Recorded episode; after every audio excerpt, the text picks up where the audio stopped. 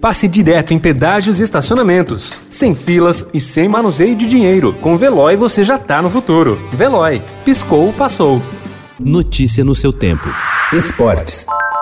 O Arthur fica com ela, Arthur põe a bola para Jobson, Jobson tentou bater, foi travado na sequência, bateu!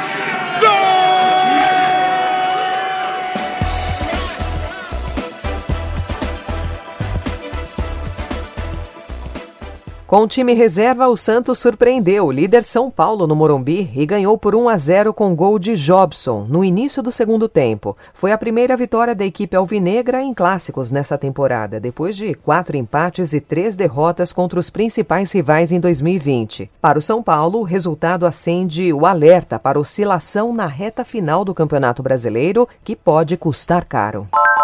O Palmeiras chega à reta final da temporada de 2020 preocupado com o desgaste físico de vários jogadores. Patrick de Paula, Rafael Veiga e Gabriel Veron já deram sinais de esgotamento. O técnico Abel Ferreira admite estar preocupado para o jogo de amanhã contra o River Plate no Allianz Parque, quando o time tentará confirmar a classificação para a final da Copa Libertadores. E outros jogadores do elenco já começam a demonstrar desgaste muscular, resultado da sequência de jogos.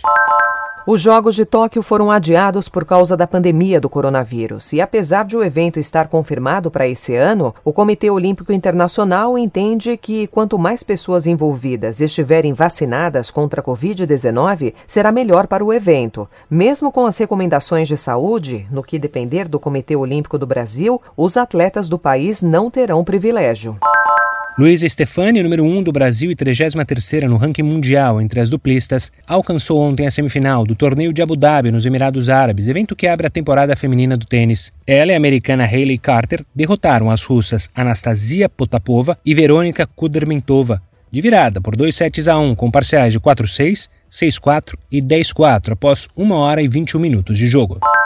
A Inglaterra tem o campeonato mais rico e valorizado tecnicamente do futebol mundial. Tem estádios modernos, outros tradicionais e alguns acanhadíssimos, como o do Marine, modesto time da oitava divisão. Foi lá que um brasileiro do Tottenham fez a festa ontem. Lucas Moura foi bem, mas quem foi determinante para a vitória por 5 a 0, que levou o time de José Mourinho para a quarta rodada da Copa da Inglaterra, foi um atacante desconhecido por aqui. Carlos Vinícius, autor de três gols. Notícia no seu tempo. Pegando a estrada ou só indo no shopping? Com o Veloy você já está no futuro e passa direto em pedágios e estacionamentos, sem filas, sem contato e sem manusear dinheiro. Aproveite 12 mensalidades grátis e peça já o seu adesivo em veloy.com.br. Veloy, piscou, passou.